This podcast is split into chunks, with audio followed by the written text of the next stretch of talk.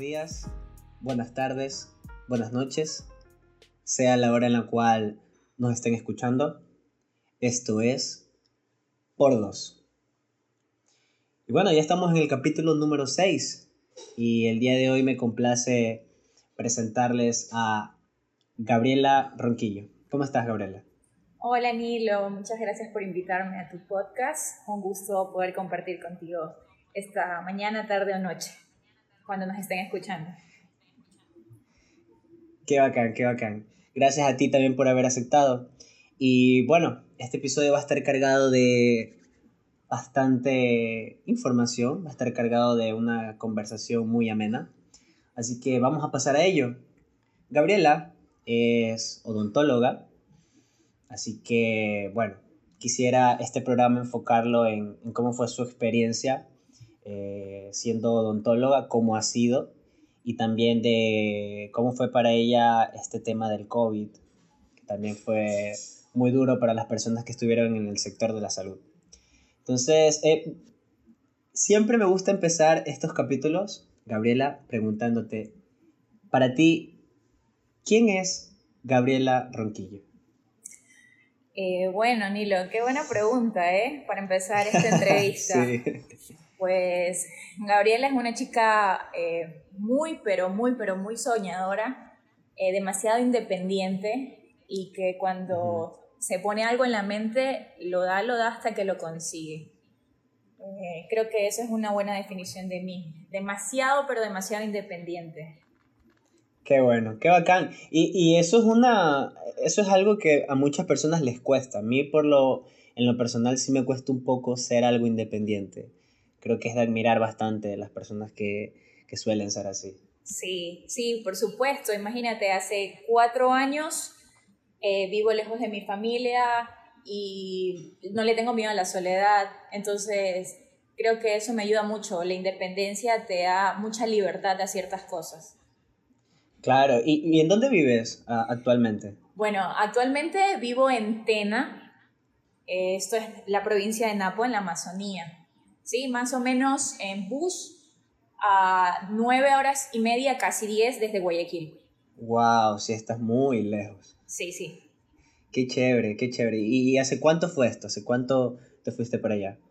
Eh, vine a Atena hace cuatro años eh, para trabajar para el Ministerio de Salud Pública, exactamente, en un centro de salud que por el nombre que te voy a decir te va a sonar como que está refundido en la selva, pero no.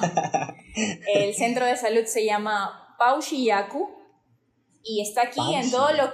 Sí, Yaku y está aquí justamente en la zona urbana de Tena. ¡Wow! ¡Qué eh, bacán! Me llama mucho la atención el nombre, ¿significa algo? Eh, yaku es agua, pero no en sí es solamente el nombre que le han puesto al, centro de salud. Ajá, entonces hace cuatro años que estoy acá, eh, trabajo en ese centro de salud durante cuatro años y pues sí te puedo decir que al principio de la pandemia la vivimos un poco duro y difícil. Claro que sí, me lo imagino, me lo imagino y sobre todo porque tuviste que estar eh, laborando esos días, ¿verdad? Sí, por supuesto. Eh, aunque nos ponían unos planes de contingencia un poco complicados, eh, la desinformación y el miedo nos pasaban factura. Claro que sí, ya me imagino cómo tuvo que haber sido. Pero bueno, hablaremos de eso un poquito más adelante, Gabriela. Sí, claro. Em, así que eres odontóloga. ¿verdad? Soy odontóloga, sí. Eh, hace cuatro años, perdón, hace cinco años me gradué en la Universidad de Guayaquil. Eh, luego hice un año de rural en Alausí, Chimborazo, y me vine para acá. Y acá estoy haciendo mi vida como odontóloga. Qué chévere. ¿Y, ¿Y, qué fue lo que, lo que te impulsó a estudiar odontología? ¿Alguien en tu eh, familia es odontólogo o simplemente lo decidiste? Sí, sí, tenemos a alguien en la familia odontólogo, eh, se llama Tamine, es mi prima, la que quiero mucho, pero más que esto, eh, siempre he tenido como una pasión y unas ganas por la medicina. Te cuento una anécdota un poquito chistosa. claro, claro cuando yo decido eh, empezar a estudiar, salgo del colegio con todos mis sueños y mis ganas, ¿no? Eh, mi primera opción era medicina. Y justo cuando empezó eh, yo tenía que entrar a la universidad, empezó esto de que Rafael Correa puso que las universidades eran gratis y que no tenías que pagar las matrículas. Entonces se armó un despelote. y cuando voy a dejar mi carpeta en medicina, era una cola terrible de unos dos kilómetros siquiera, porque la facultad de medicina engloba eh, otras carreras como enfermería, terapia física en la Universidad de Guayaquil. Entonces todo el mundo tenía que matricularse en esa misma facultad.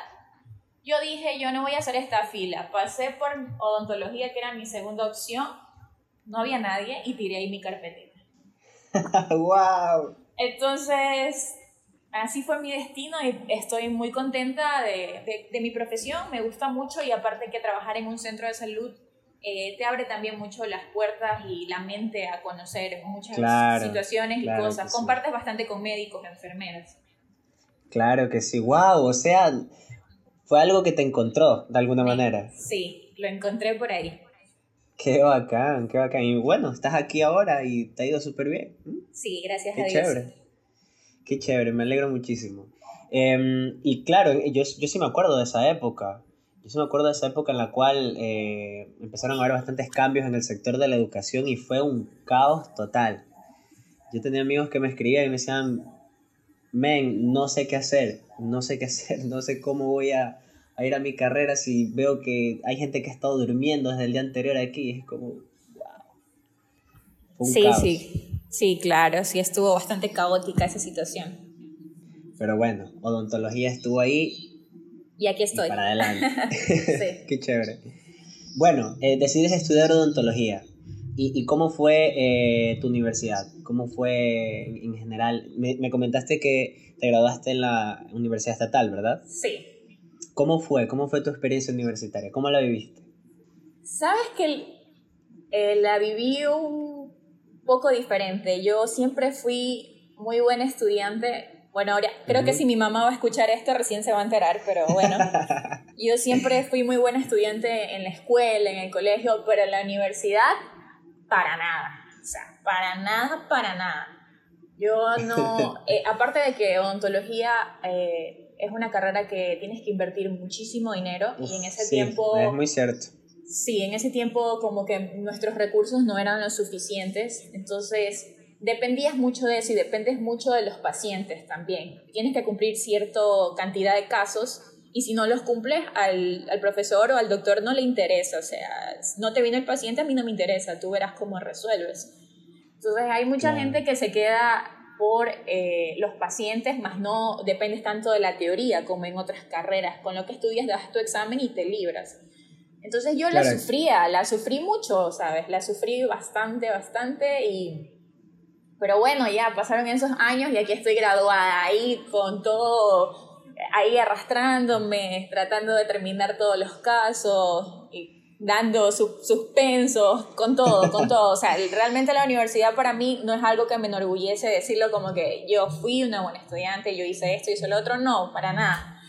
Pero hay algo que, que es de lo que he aprendido en mis 28 años, es que eso no te define en la vida realmente como si eres buena o mala estudiante no te, lo, no te define en la vida. Exactamente, eso, me la disfruté, me la disfruté, eh, farrié, conocí gente, viajé y pues lo más importante de todo es que terminé la carrera, la terminé.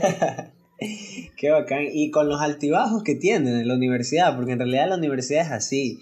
Y, y justamente eso es lo que te quería comentar, que muchas personas tienen esa idea de que es que, ah, es que si no eres bueno en tal cosa o, no, no puedes tener el, el, nivel que te exige la universidad, pues no vas a llegar a nada. Y en realidad eso es demasiado falso. Demasiado falso. Completamente falso. Yo te puedo dar ejemplos muchísimos de, de amigos míos, personas que conozco que, que nunca fueron buenos estudiantes o que nunca eh, rendían como te piden que rindas en la universidad. Y aún así ellos están muy bien y les va muy bien en la vida porque a veces el talento es muy necesario, pero hay que meterle ganas. Y si no le metes ganas, no funciona. Y, y así es, lamentablemente así es. Y muchas personas no se dan cuenta de eso. Así que qué chévere que hayas topado ese tema. Sí. Pero bueno, terminaste y de ahí la rural. Me comentaste que fue en Oh, sí, la rural. La rural, eh, ahí yo descubrí que lo mío no era estar ahí en Guayaquil. ¿Por qué? Eh, bueno, ya te voy a contar más adelante cuando me preguntes un poco más de Tena y te darás cuenta por qué prefiero estar un poco acá, aunque no te miento, extraño muchísimo a mi familia y a mis amigos. claro, claro, me imagino. Pero eh, vivir en una ciudad pequeña o en un pueblo, porque la UCI en sí era un pueblo, eh, te da muchas oportunidades de ahorrar, ahorrar y, y te abre la mente también de que, qué quieres hacer con tu dinero. Hay gente que es acumuladora, hay gente que lo mete a los negocios, pero ir a la UCI hacer la rural ahí y ahorrar, eh, me abrió la mente que lo mío era viajar, definitivamente. Entonces hice la rural ahí durante un año, era un pueblo con muchísimo frío y no había nada que hacer. O sea, con decirte que había dos pizzerías y un lugar donde vendían alitas y una discoteca que solo la vi llena cuando eran fiestas del pueblo. Entonces, ahí estuve un año, eh, compartí cuarto con algunas amigas, eh, ahí empecé a vivir sola recién, esa fue la primera vez que viví sola.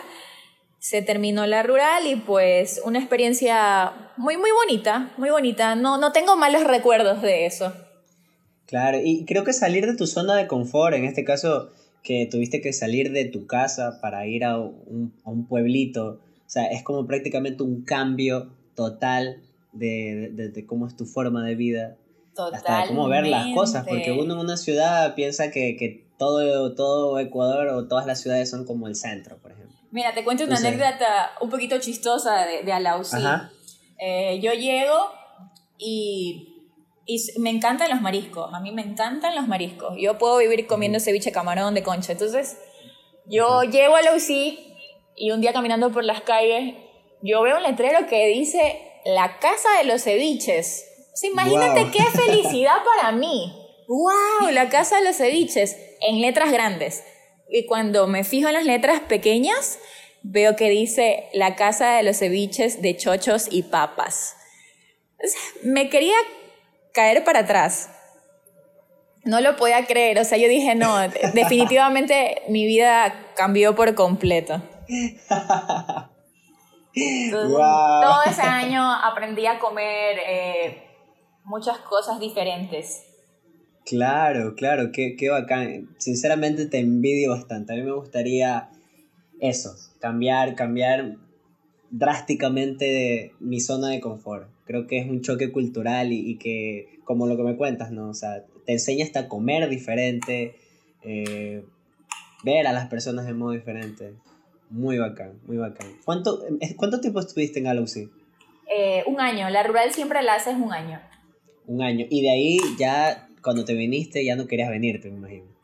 No, sí me pegó fuerte porque regresaba a casa, entonces imagínate, yo ya no, no, no daba o sea, un poquito mal para los adolescentes que me vayan a escuchar, pero no daba explicaciones a mis padres. Ojo, ya tenía 23 años, 23 años, sí. Sí, sí, ahí empezó la independencia. Claro, es que te acostumbras, te acostumbras a estar sola, a cuidarte a ti mismo, a no tener que, que, que, que darle explicaciones a nadie, te acostumbras. Sí. Entonces regresar otra vez a, a tu casa tuvo que ser complicado. Sí, bastante complicado, pero eh, también tu familia te valora mucho. O sea, yo regresaba a casa un fin de semana y mis papás se desvivían por darme todo ese fin de semana, darme de comer lo que me gustaba, eh, siempre estar pendiente de mí, que hasta ahora pasa. Cada que voy creo que mi hermana es muy celosa de eso, porque cada que voy mis papás se desviven por complacerme en todo. Claro, y es que no, te ven, entonces aprovechan el poco tiempo que, que te pueden ver para, para pasarlo contigo, ¿no? Qué bonito, qué bonito. Creo que a pesar de todo, la familia es ese lugar al cual siempre puedes regresar. Por supuesto. Siempre puedes regresar, a pesar de, que uno se acostumbra a muchas cosas. Bueno, y después de eso, regresaste a Guayaquil. Sí, regreso a Guayaquil más o menos durante cinco meses, cuatro meses, y se abre un concurso del ministerio. Esto eh, bueno, no sé si algunos lo sepan, pero colocan en una página Y tú ingresas ahí tus datos, tú envías tu, tu, hoja de vida y luego de un tiempo te la aceptan si es que y empiezas un proceso. O sea, no es solamente que te aceptan, das un examen, si es que pasas el examen, luego tienes otra prueba, luego entrega de papeles y así. Entonces hice todo ese proceso y pues me quedé con el puesto. Pero ya sabías cuando hiciste ese proceso que el puesto era en, en Tena. Sí, sí, sí, sí, sí. Tú, tú eres el que te postulas al lugar donde quieres. Entonces yo en ese tiempo estaba soltera. eh, entonces yo dije, Guayaquil, la ciudad grande siempre es mucho problema, eso, eso, está amarrado, era mi mente en ese momento, ¿no? Eso está amarrado, porque tú, tú concursas con más gente. O sea, yo concursé como con seis personas acá, por un puesto. Entonces. Claro, a, la final, si elegías un puesto en Guayaquil, concursabas contra con 100. Con 100, exacto, así, literal, con 100. Y, hay, y esto del, del Estado, en, en, en, esta página, eh, tener experiencia te da puntos. Y yo no tenía experiencia más que mi año de rural. Entonces yo, yo la tenía muy, muy complicada, decía yo. No sé, no, porque no, no lo pasé, pero para mí la tenía demasiado complicada. Claro, fuiste a lo seguro. Sí, y mira, te cuento esa anécdota. Yo veo el nombre ahí, Pauchillaco, y yo digo, esto está refundido en la selva, aquí nadie me va a ganar. O sea, imagínate que yo ni siquiera creía en mí en ese aspecto. Yo decía, aquí yo solita y me voy a pelear sola y ya. Eh, en ese tiempo, eh, no sé por qué, mira que ahora yo, o todo el mundo busca todo en Google pero no me dio ni siquiera por buscar a cuánto estaba en Google Maps. y me aparecían y yo decía, no puede ser, con este nombre que ese lugar esté ahí. Yo no lo creía, porque me salía Centro de Salud Pochiaco a 200 metros del centro, supongamos. Claro, claro. y, es que el nombre te da para entender que tienes que coger lancha o algo así para Exacto, Entonces lo veo y digo, bueno, pues aquí, aparte que ese, fui apresurada, ese día se abrieron muy pocas plazas y yo postulo el primer día que se abre todo. Oh, o sea, pues haber esperado más días y se abrieron yo tenía que haber, más Ajá, yo tenía que haber esperado al siguiente para quedarme un poco más cerca, o sea, hacer algo como que los ríos, Manaví, algo así. Pero no me arrepiento, eh, fue una buena decisión y pues me gusta, me gusta bastante vivir. Así mismo es. La vida nos pone donde tenemos que estar. Así es, eso Y si te salió ahí y si fuiste para allá es porque así tenía que ser y pues aquí estás ahora.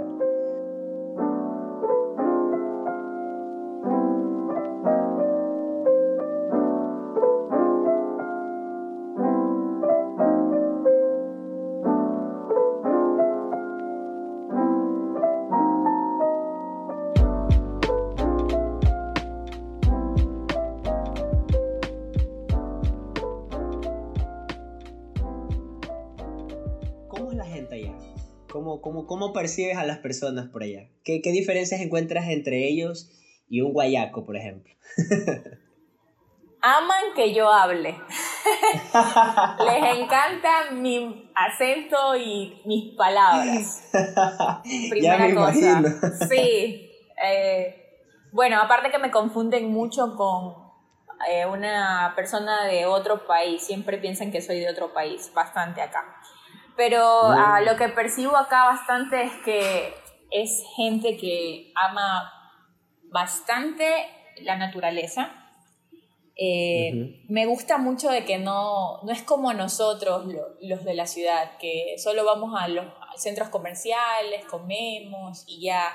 Yo he, he aprendido acá una forma completamente de, como que de divertirte. La gente va al río, eh, se reúne en familias, parrilladas, lo disfruta de esa manera. Entonces, eh, la vida acá no es tan apresurada como en la ciudad. Entonces, la, la, gente no vive tan amargada y con tanto estrés como naturalmente vive la gente en la ciudad. Que claro, y es que rodeado de toda esa increíble naturaleza y de toda esa buena vibra, muy difícil andar con estrés y eso. Y, y justamente un amigo mío me, me, comentaba eso. Yo tengo un amigo que él eh, así mismo trabaja, bueno, no, no recuerdo ahora en qué parte, pero así mismo trabaja en, un, una ciudad muy pequeña. Y él me comenta lo mismo, aquí la gente no, no, no sufre mucho de estrés ni de ansiedad porque porque la gente se divierte de formas muy diferentes. No tienes que estar preocupado del tráfico, ni de que hay Eh. mucha gente, ni de que... Es una vibra diferente. Completamente. diferente. Sientes hasta que tu hijo puede disfrutar de crecer. No tienes que tenerlo encerrado todo el tiempo. Tu hijo puede estar en contacto con la naturaleza. Es muy diferente, realmente. Entonces, sí percibo mucho de eso. Eh, aparte que cuando llegué acá, algo que percibo muchísimo, muchísimo, y que cuando vengas tal vez te llame la atención en las mujeres, ya me voy un poquito más en el, en el aspecto físico, Ajá. que todas tienen un cabello largo, hermoso y precioso por las que nosotras, las mujeres en la ciudad, nos morimos por tenerlo así tan lacio y tan largo sin estar maltratado. Entonces, Mañana mismo me voy al TED. entonces, eh, sí, ellas tienen por lo general su cabello súper, súper hermoso. Wow, Eh, qué bacán. ¿Y por qué crees que sea así? ¿Por qué crees que lo No tienen súper sé, no sé si es su genética. Yo creo que es su genética realmente, porque eh, sin desprestigiar y sin desmerecer a nadie, eh, no creo que, que, que se lo cuiden como nosotras que sufrimos, que el tratamiento de esto, que el tratamiento de Claro. lo otro. Sí, yo creo que ellas es un poco más natural, tal vez, tal vez, no tanto químico, químico perdón, ni tantas cosas hacen que su cabello se vea tan lindo, así, tan largo, o sea, es algo increíble lo largo que puedes llegar a ver a alguien aquí con el cabello. Es el, el paraíso, tienes el paraíso, Sí. chicos.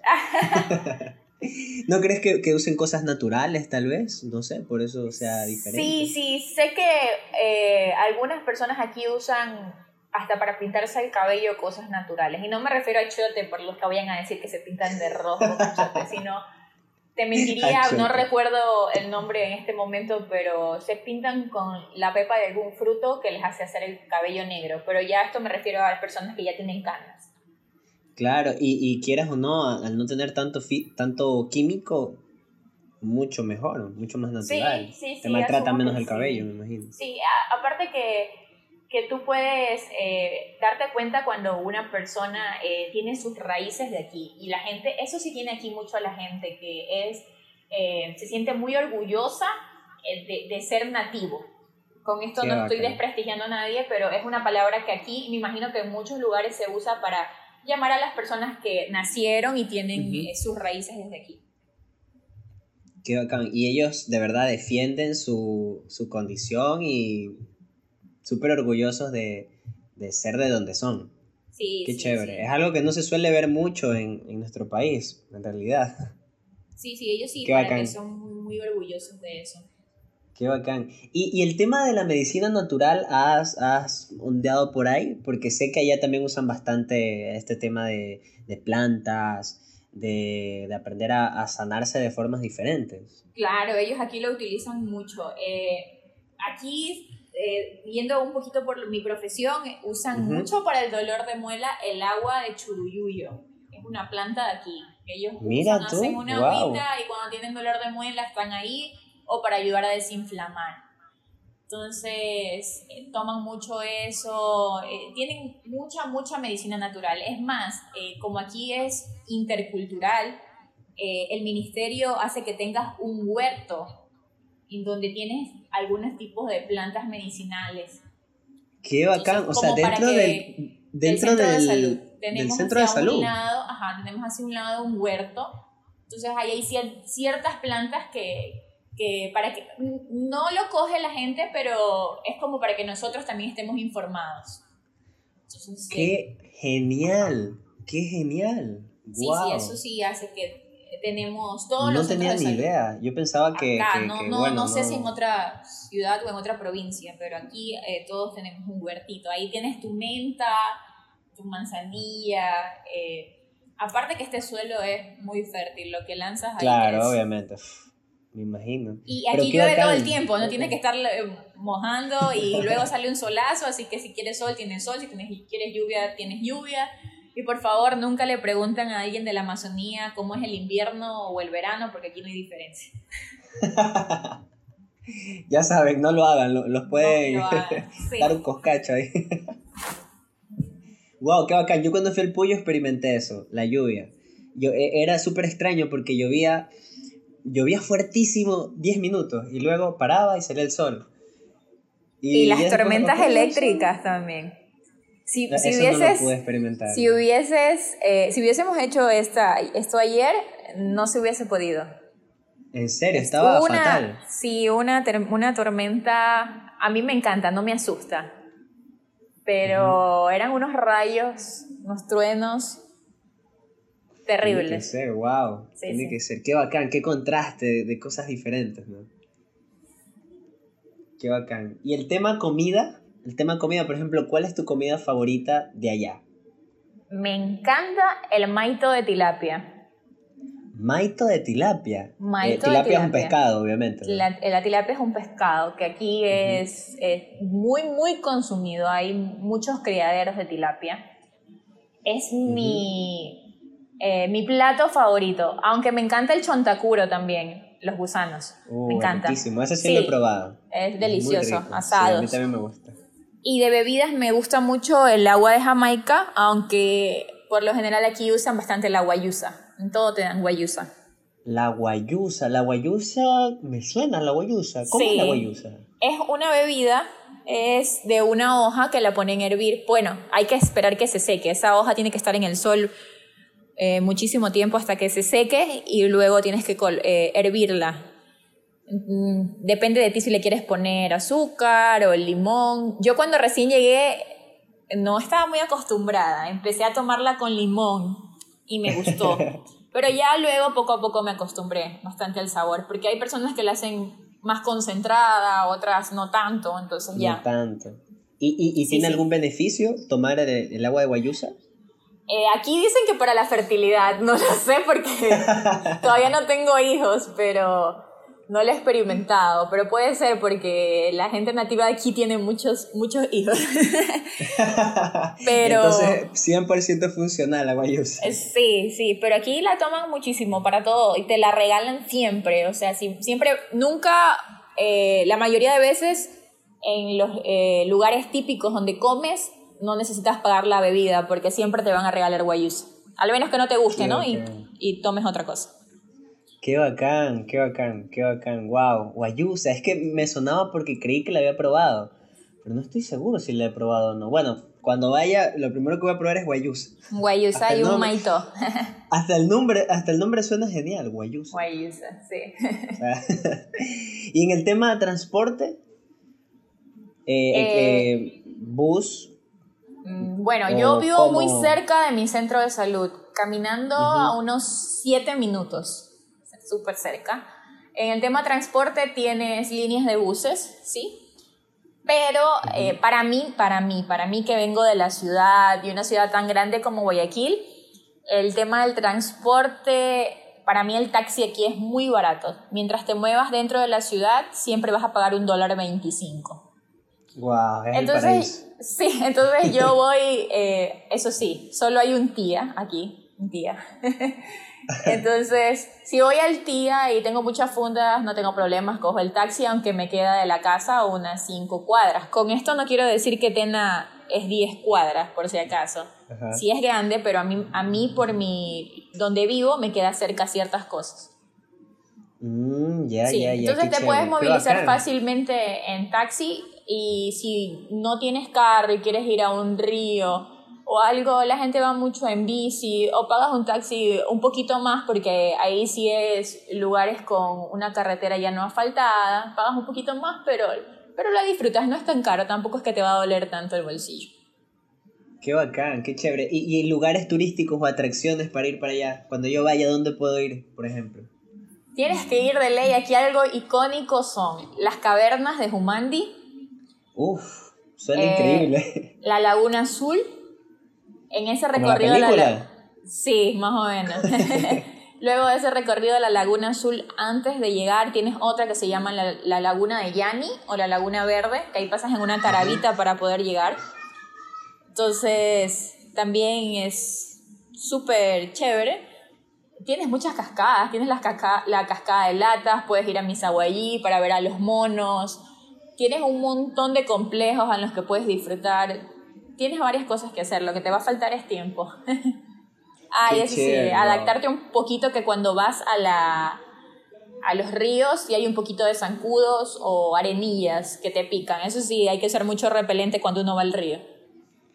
eh, arenillas, dijiste. Arenillas, sí, es como algo que te pica y hasta te saca sangre, así, como que te arranca un poquito de tu ser. ok. o llevaré repelente sí o sí.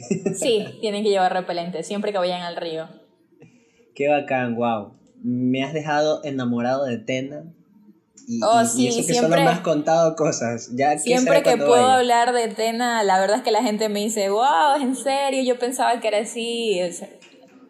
hay gente de mi familia que, que todavía no vienen a visitar y piensan que vivo que hay una casa cada kilómetro. Y no, no, no es así. Estoy en una ciudad donde puedo comer lo que quiero. Qué bacán, qué, qué chévere, qué chévere. Wow, me has dejado. Si por mí fuera mañana, me voy a qué chévere, qué bacán, qué bacán. Y, y puedo escuchar por, por, tus palabras y por todo eso que te, te sientes increíblemente cómoda en el lugar en el que estás ahora, lo cual es súper bacán. Me alegro bastantísimo por ti. Y como te lo dije hace poco, hasta siento un poquito de envidia porque creo que es algo que todos tenemos que experimentar hasta cierto punto. Sí, sí, no te cierres a la posibilidad y a la oportunidad. a las oportunidades. Tienes que ser como muy meticuloso cuando se presenta una oportunidad y agarrarla porque si no la agarras te puedes arrepentir.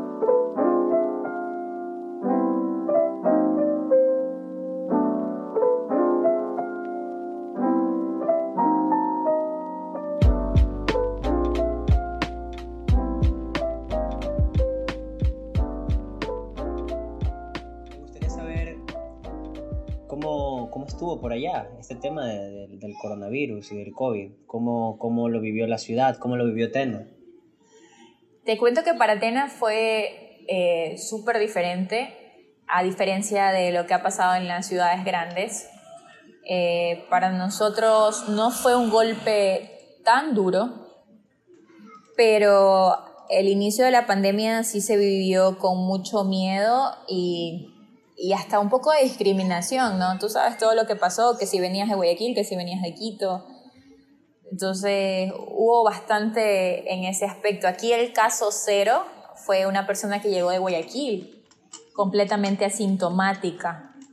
Wow, ¿en serio? Entonces, sí, sí, sí, sí. Entonces, el nexo epidemiológico de él eh, fue otra persona que esa persona en su casa presenta síntomas. Entonces todo era una locura, cercaron el barrio, nadie quería pasar por ahí, una discriminación total. Yo creo que esto del COVID, eh, aunque la gente diga que en vez de ayudarnos, realmente, no, no, no, sacó lo que realmente somos. Sí, sí, sí, la verdad es que sí. Entonces, eh, no se vivió tan complicado, ya te digo, como allá. La gente aquí era un poco más libre. Eso sí, nuestro centro de salud tenía cero eh, pacientes sin que realmente tengan algún tipo de patología. O sea, la gente tenía demasiado miedo que estaba encerrada en su casa y, y no iba a los centros de salud.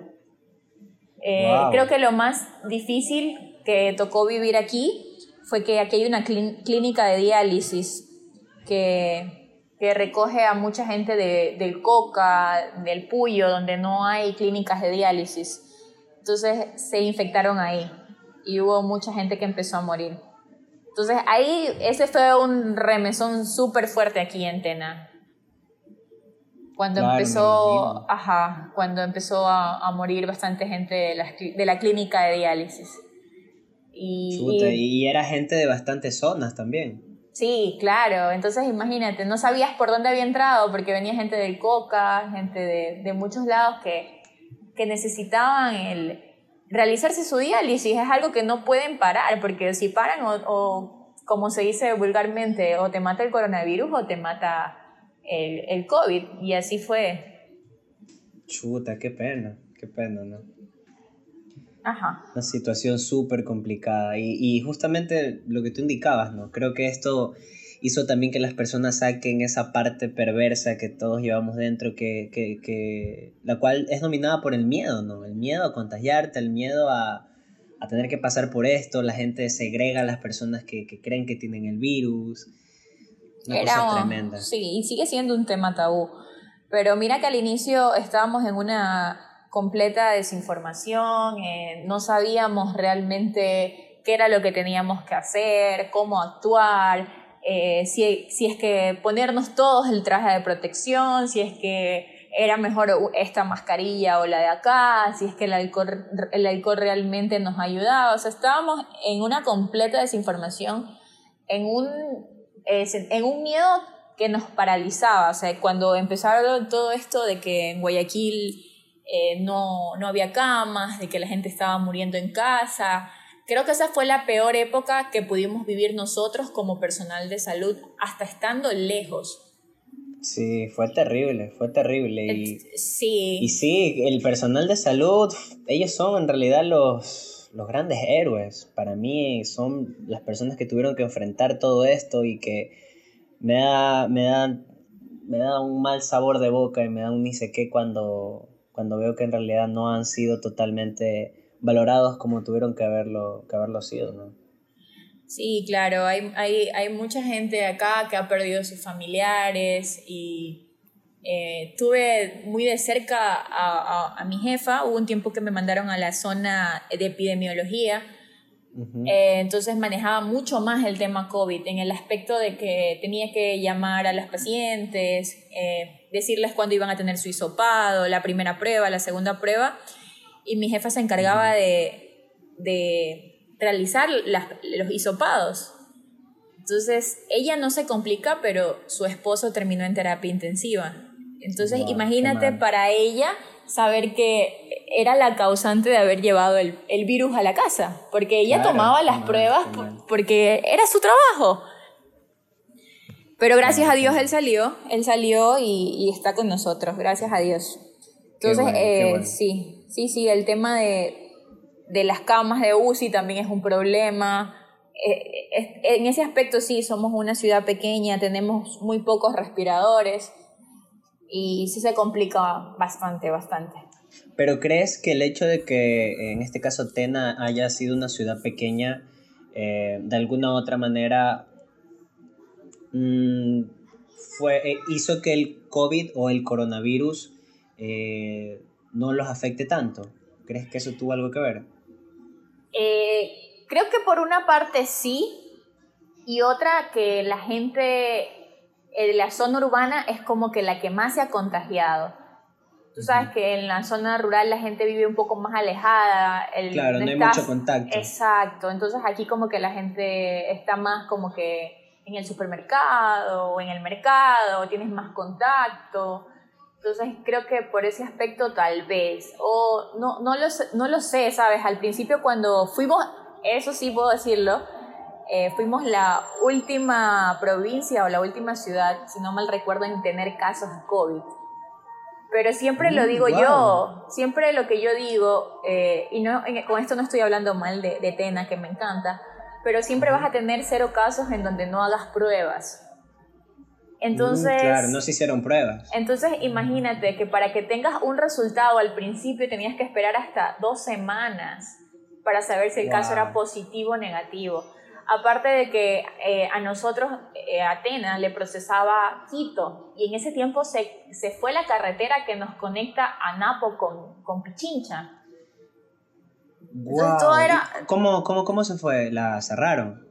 Eh, no, lo que pasa es que hay muchos deslizamientos de tierra por esa carretera, entonces se mm, fue, se fue la vía, no teníamos vía, había como una taradita en donde pasabas eh, la medicina o lo que necesitaras, como para conectar más rápido, porque dar la vuelta por Ambato es un poco más lejos. Claro, wow, o sea, pasaron, empezaron a pasar insumos por, las por una sola tarabita que había. Ajá, sí, sí, por una tarabita, era como que tu salvación por porque si necesitabas algo rápido ya. Y, y, por eso lo digo, tal vez Ten al, final fue la que tuvo menos casos al principio, pero porque no se hacían demasiadas pruebas, no, no habían las suficientes pruebas.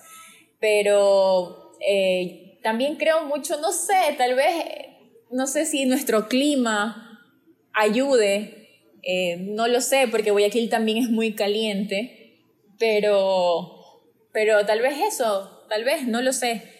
Eh, personas que eh, perdieron la batalla, sí, algunas, bastantes, gente que, como esto es una ciudad pequeña, la gente aquí se conoce mucho. Claro, me imagino, se conocen bastante. Ajá, entonces sí, sí se perdieron bastantes vidas, pero no como en una ciudad grande. Eso sí. Claro, claro. Bueno, distintos factores, ¿no? Que pudieron haber hecho que, que, no sea tan... Y, y, también pasa que al inicio había bastante, como tú lo comentabas hace poco, había bastante desinformación. Al principio nadie en realidad sabía qué era el coronavirus, qué, qué, qué era el COVID, cuáles eran los síntomas. Creo que a día de hoy ya estamos un poco más informados de, Claro. qué síntomas puedes tener para decir, ah, tengo COVID o no lo tengo. Claro, y lo veíamos tan lejos que nunca te imaginabas que iba a llegar. Exactamente, exactamente. Te lo juro que, lo veía... que no sé de qué depende. Gracias a Dios no me he contagiado y nadie de mi círculo familiar cercano, bueno, sí, tengo un tío que la pasó un poquito mal en la primera fase, pero de ahí no, pero yo no, no me he contagiado aún y te juro que no, no sé, trato de, de pensar de qué depende, de qué depende que algunos sí, otros no, la carga viral. Creo que todavía hay, hay demasiado que aprender de este virus y nos va a tocar aprender porque vamos a vivir con él muchísimo tiempo. Claro que es muy importante el estado anímico de la persona, ¿no? Pero creo que también es muy importante eh, la parte mental Creo también que eso es muy importante. sí, yo, por, lo, por lo general, yo em, obviamente tomo todas las precauciones debidas, ¿no? Pero trato de no, de que si De no pensar todo el tiempo. de no pensar en todo el tiempo o de que si ya me duele algo, es COVID. No, trato de, de no pensar en ello. Y así, bueno, supongo que eso también me ha ayudado un poco. Pero sí, a mí tampoco me ha dado y me hago la misma pregunta. ¿Por qué no? Sí, y yo he estado muy, muy cerca de gente que, que lo. Claro, en tu caso, claro. Demasiado en tu caso, cerca. ahí enfrente. Sí, sí, muy, muy, muy cerca. Y entonces, no, no sé, te juro que no sé qué depende, la verdad.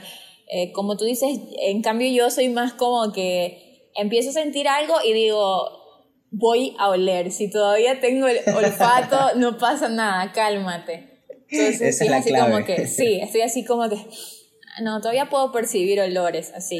Trato de tranquilizarme, ¿no? Pero sí, sí trato de estar muy tranquila y sabes por qué también creo que vivo un poco tranquila porque eh, al estar yo expuesta todo el tiempo, mi suerte es que vivo sola y no tengo el miedo de contagiar a mi familia. Claro, eso, también es un poquito tranquilidad, ¿no? Sí, sí, me da un, un plus a mi mente de que, de que en ese aspecto estoy muy tranquila. Claro, claro, eso también ayuda bastante. Y te quería preguntar, ¿allá utilizaron alguna medicina natural para las personas que tuvieron COVID o para los síntomas? Sí, pero te mentiría porque en este momento no me acuerdo los nombres. Pero sí, sí, utilizaban bastante medicina natural. Es más, todavía utilizan. No sé si te dan aguas de... Te regalaban hasta un galón. O sea, fue una locura que, que yo recuerdo aquí al alcalde de aquí, cómo repartía eucalipto en las calles. imagínate, en el, en el, inicio de la pandemia, así, repartiendo eucalipto en un, en un camión, así, para todos. Entonces, qué bacán, qué bacán. Sí, yo creo que, que, la medicina natural te ayuda, te ayuda. Eh, eh, claro. Hubo muy sí, pocas. Yo soy fiel creyente de eso. Hay, hubo, bueno, hubo muy pocas muertes en lo que es las comunidades y se contagiaron, sí se, sí se contagiaron.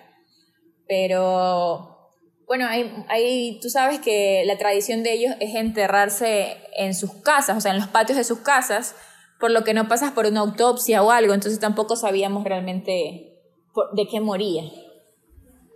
Claro, claro, y, y, qué chévere que, que hayan tenido todos ese, esos recursos naturales para poder utilizarlos a su favor, ¿no? Sí, claro, sí, pero igual... Eh, le digo a las personas que, que el COVID no, no, es un juego, no creas que, que porque estás joven eh, te vas a estar bien, ¿no? Conozco el caso de, de, algunas personas que le han pasado difícil siendo jóvenes, el caso de un colega que, que perdimos, una persona de no más de 32 años.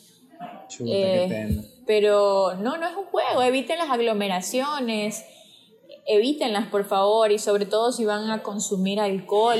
Tú sabes que cuando uno ya está en cierto rango de que ha consumido demasiado alcohol ya no mides ni el vaso que tomas ni lo que compartes. Entonces traten siempre de, evitar, no lo digo que no lo hagan porque hasta uno se estresa y necesita compartir con más personas y todo, pero eviten las aglomeraciones o eviten estar con personas que, que tú sabes que no se cuidan, que no tienen las medidas para evitar la propagación de este virus. Al menos hasta que tengamos una cantidad alta de vacunas para inmunizarnos. Exactamente, porque las personas han sido muy irresponsables. Bueno, me, me sumo porque uno inconscientemente a veces es irresponsable, ¿no? Y, creo que hemos sido muy irresponsables, sobre todo las personas de la ciudad. Una irresponsabilidad total. Creo que también mm, de nuestra parte y en parte también de, de, las personas que están a cargo de, del, orden de nuestra ciudad. Eh, en este caso hablo de Guayaquil. Eh, creo que ha habido irresponsabilidad de parte y parte. Y sí, como, como dice Gabriel, evitemos, evitemos las aglomeraciones, evitemos estar con personas que no se cuidan, evitemos eh, con todo respeto, o sea, con todo respeto, si tú crees que una persona no se está cuidando lo debido, pues díselo. Oye, ¿sabes qué? Men, ponte bien la mascarilla. oye, ¿sabes qué? Lávate las manos. yo al menos sí soy... Me dicen medio paranoico, pero en realidad yo sí soy como que lo cumplan. Creo que es un deber de todos y en realidad nos afecta a todos. Sí, Nilo, y ahí sí voy a discrepar un poquito contigo con el tema de las autoridades porque yo creo que esto ya depende de nosotros, en, en, muchísimo, en muchísimo, porque ya ha pasado un año y ya no somos unas personas ignorantes en el tema.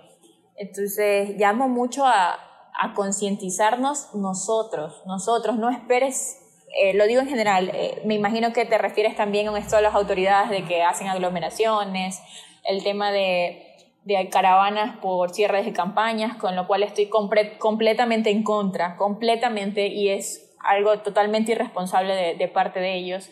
Pero ya hago un llamado a todos los que escuchen este podcast de concientizarse uno, no, no esperen que nadie les esté diciendo lo que tengan que hacer porque ya conocemos eh, las formas y las medidas de evitar que este virus entre en nosotros, en nuestra casa y sobre todo que golpea a los seres que, que tal vez son más vulnerables. Eh, creo que eso, eso es muy importante. Tú sabes que no tienes que estar en aglomeraciones, tú sabes de que tienes que lavarte las manos con frecuencia, evita tocarte los ojos, la nariz, la boca, si es que no te has lavado las manos, usa la mascarilla de forma correcta, hay que taparse por favor desde el puente nasal hasta la barbilla y eviten en lo posible eh, si está en sus posibilidades, valga la redundancia, de utilizar mascarillas de tela, sino desechables que, que puedan cambiarlas cada cierto tiempo. Ah, mira, eso, eso no lo sabía. Qué, qué creo que lo hayas dicho. No tenía idea de eso. Eh, es preferible, es preferible evitar de esa manera. Entiendo que eh, como ingeniero ambiental que próximamente vas a hacer, va a ser un tema caótico, caótico con el pasar del tiempo, el, esto del uso de la mascarilla. Y entonces creo que ponerle un poquito de ganas y de fuerza en este tiempo hasta evitar, eh, hasta que nos inmunicen a todos, si es posible, ¿no? En, lo posible. Sí, efectivamente, ya escucharon a Gabriela, ya escucharon las recomendaciones de una experta en el tema, así que chicos, síganlas. No nos queda de otra más que adaptarnos a toda esta nueva normalidad, a todas estas normas que tenemos que cumplir porque es algo que nos afecta a todos. Así que a ser responsables y aportarnos bien en ese aspecto.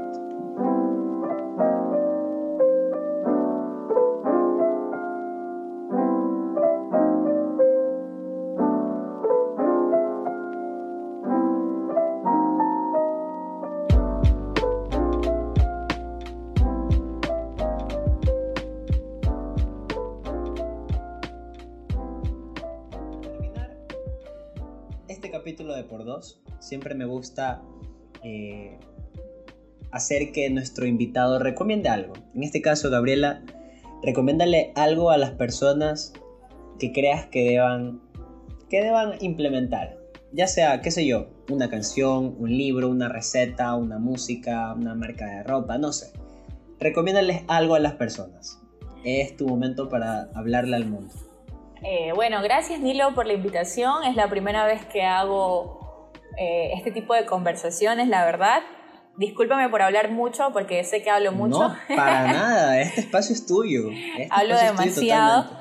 Eh, y como recomendación para todos los jóvenes, por favor, no quiero que lo tomen a mal si lo escuchan personas adultas de más de 50, 60 años y que todavía lo puedan hacer eh, no tengo una marca de ropa que recomendar, ni una serie favorita, ni un libro, porque como lo he dicho en varias ocasiones en este podcast, eh, yo me he vivido la vida viajando. Entonces, si tienen la oportunidad de hacerlo, háganlo.